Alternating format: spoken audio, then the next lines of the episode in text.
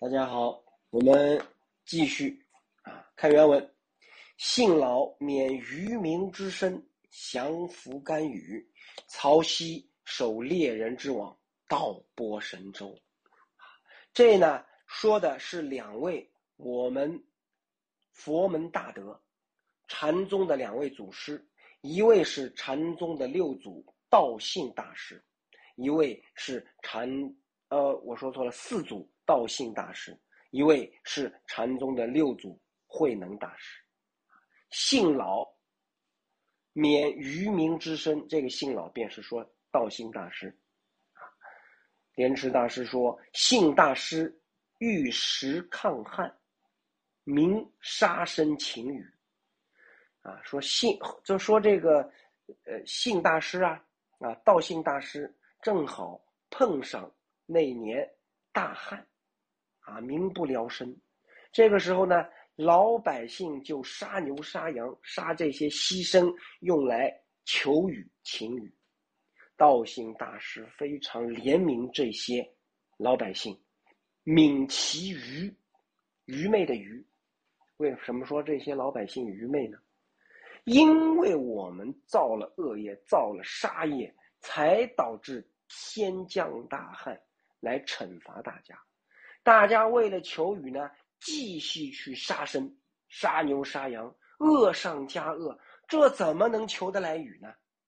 啊，信大师、道信祖师那是得道高僧，他知道因果，啊，非常悲悯众生，于是他就跟大家说：啊，谓曰：汝能去生勿用，吾未如请。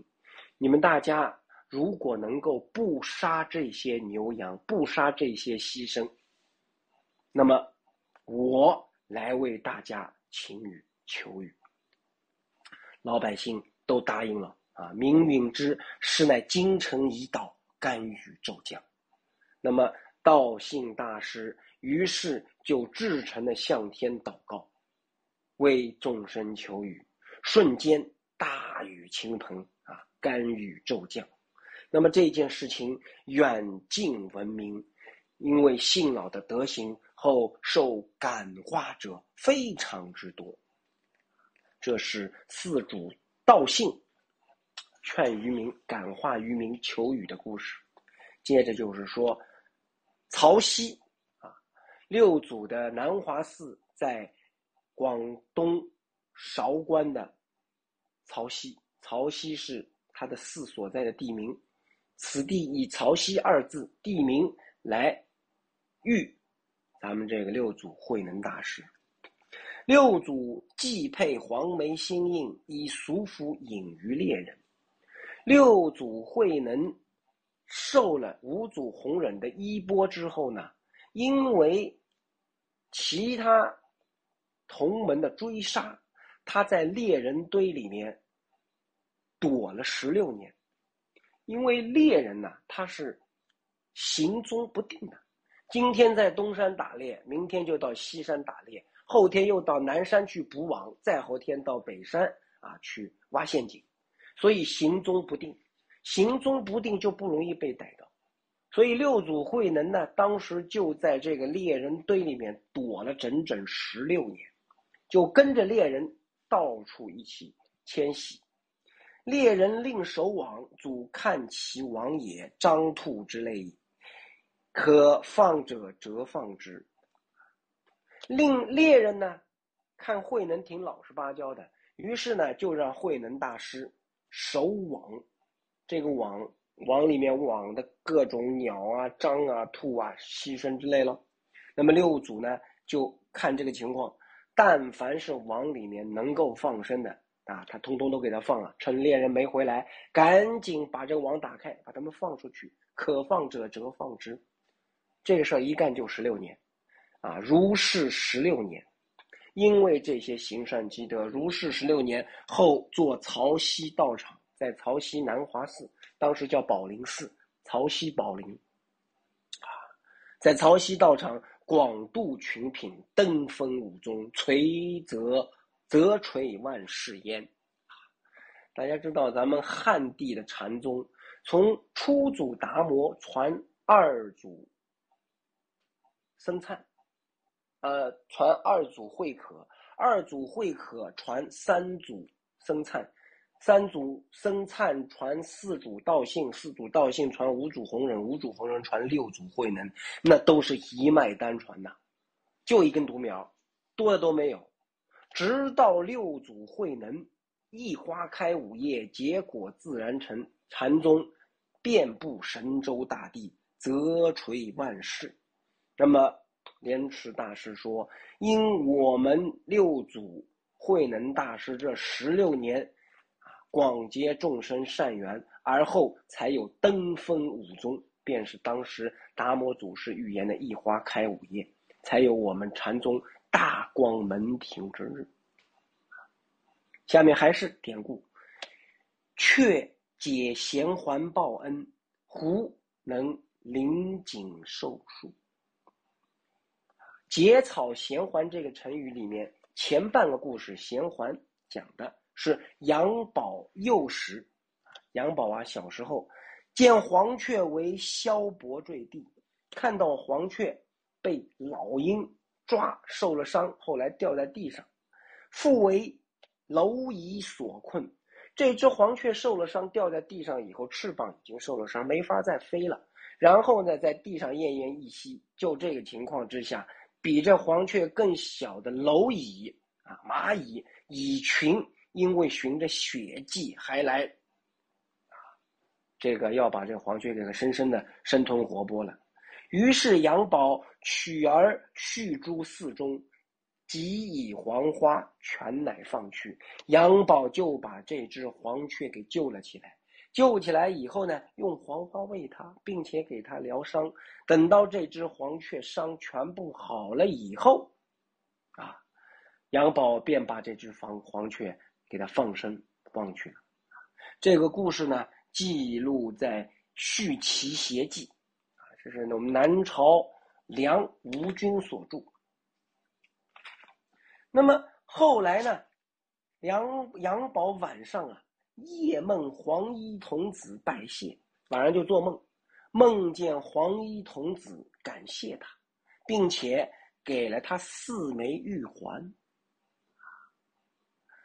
黄衣童子告诉他说：“我王母使者西使蓬莱为止消所夺。”这个呢，他说我原我是王母娘娘的使者，到蓬莱去办事。啊，受王母所托，到蓬莱去办事，结果被老鹰给赶上了，差一点就没了小命。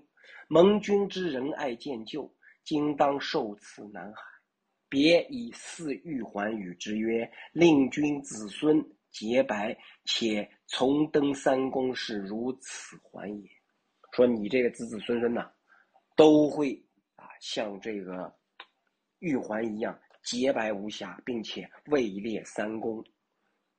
那么后来呢？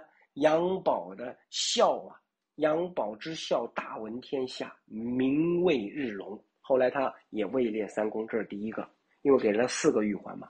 那么杨宝呢，生了儿子杨震，杨震生儿子杨炳，杨炳生儿子杨彪，这一共是祖孙四代，四代都名列三公。啊等到他的儿子杨震落葬的时候，有大呢，有大鸟啊，就降下来，啊，人皆谓真孝昭也。这是结草衔环的衔环报恩啊，黄雀衔环报恩的故事。那么胡灵景受树是怎么回事呢？啊，说这这个狐仙，林景在这个井旁边传授奇术。一僧素无赖，有一个和尚非常无赖。他听说黄金能够助年延寿，于是想做实验。怎么做实验呢？他找了一口枯井，然后就把这个黄金啊，这种植物是一种毒品，给它丢在枯井里面。丢在枯井里以后呢，就骗人家到井下。人家刚刚下了井以后，他就把磨盘很大的石头磨盘呐，直接把这井口给它盖上。那这个被他骗了，在枯井底下的人没有办法呀，黄破无计，只有等死。就在这个时候，忽一狐灵井与其人言，有一只狐狸啊，能说人话了。这是狐仙呐，简单的说就狐狸精啊。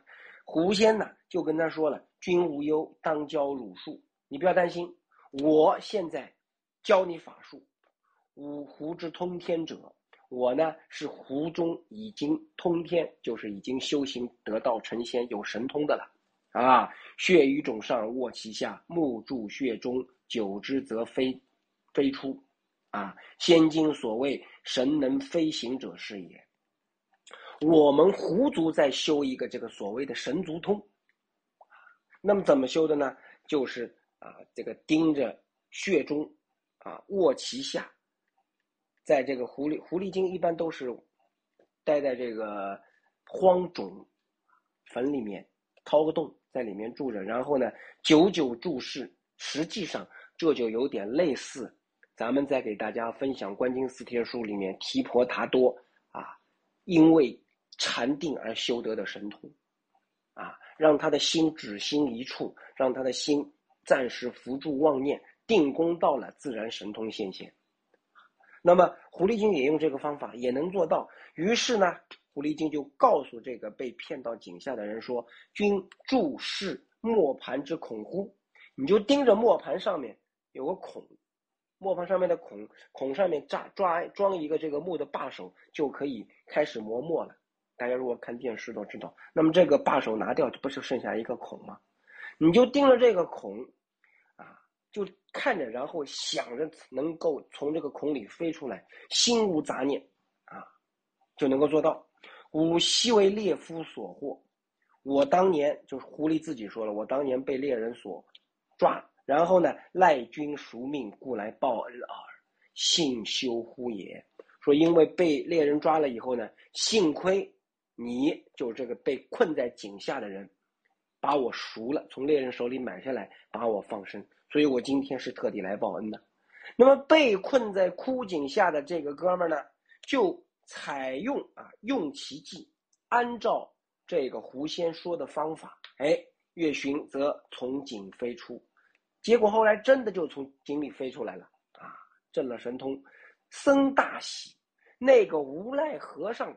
后来发觉这个人出来了，大喜过望，以为真的是黄金的作用，于是就告别众人，带着黄金下井，告诉众人说：“一个月以后你们开井啊，一个月之内别来烦我。”哼，他不知道是狐狸精救了这个前面被他忽悠下井的人，自己在井底下带了点黄金下去，这一个月没吃没喝的，结果到一个月，至期视之死矣。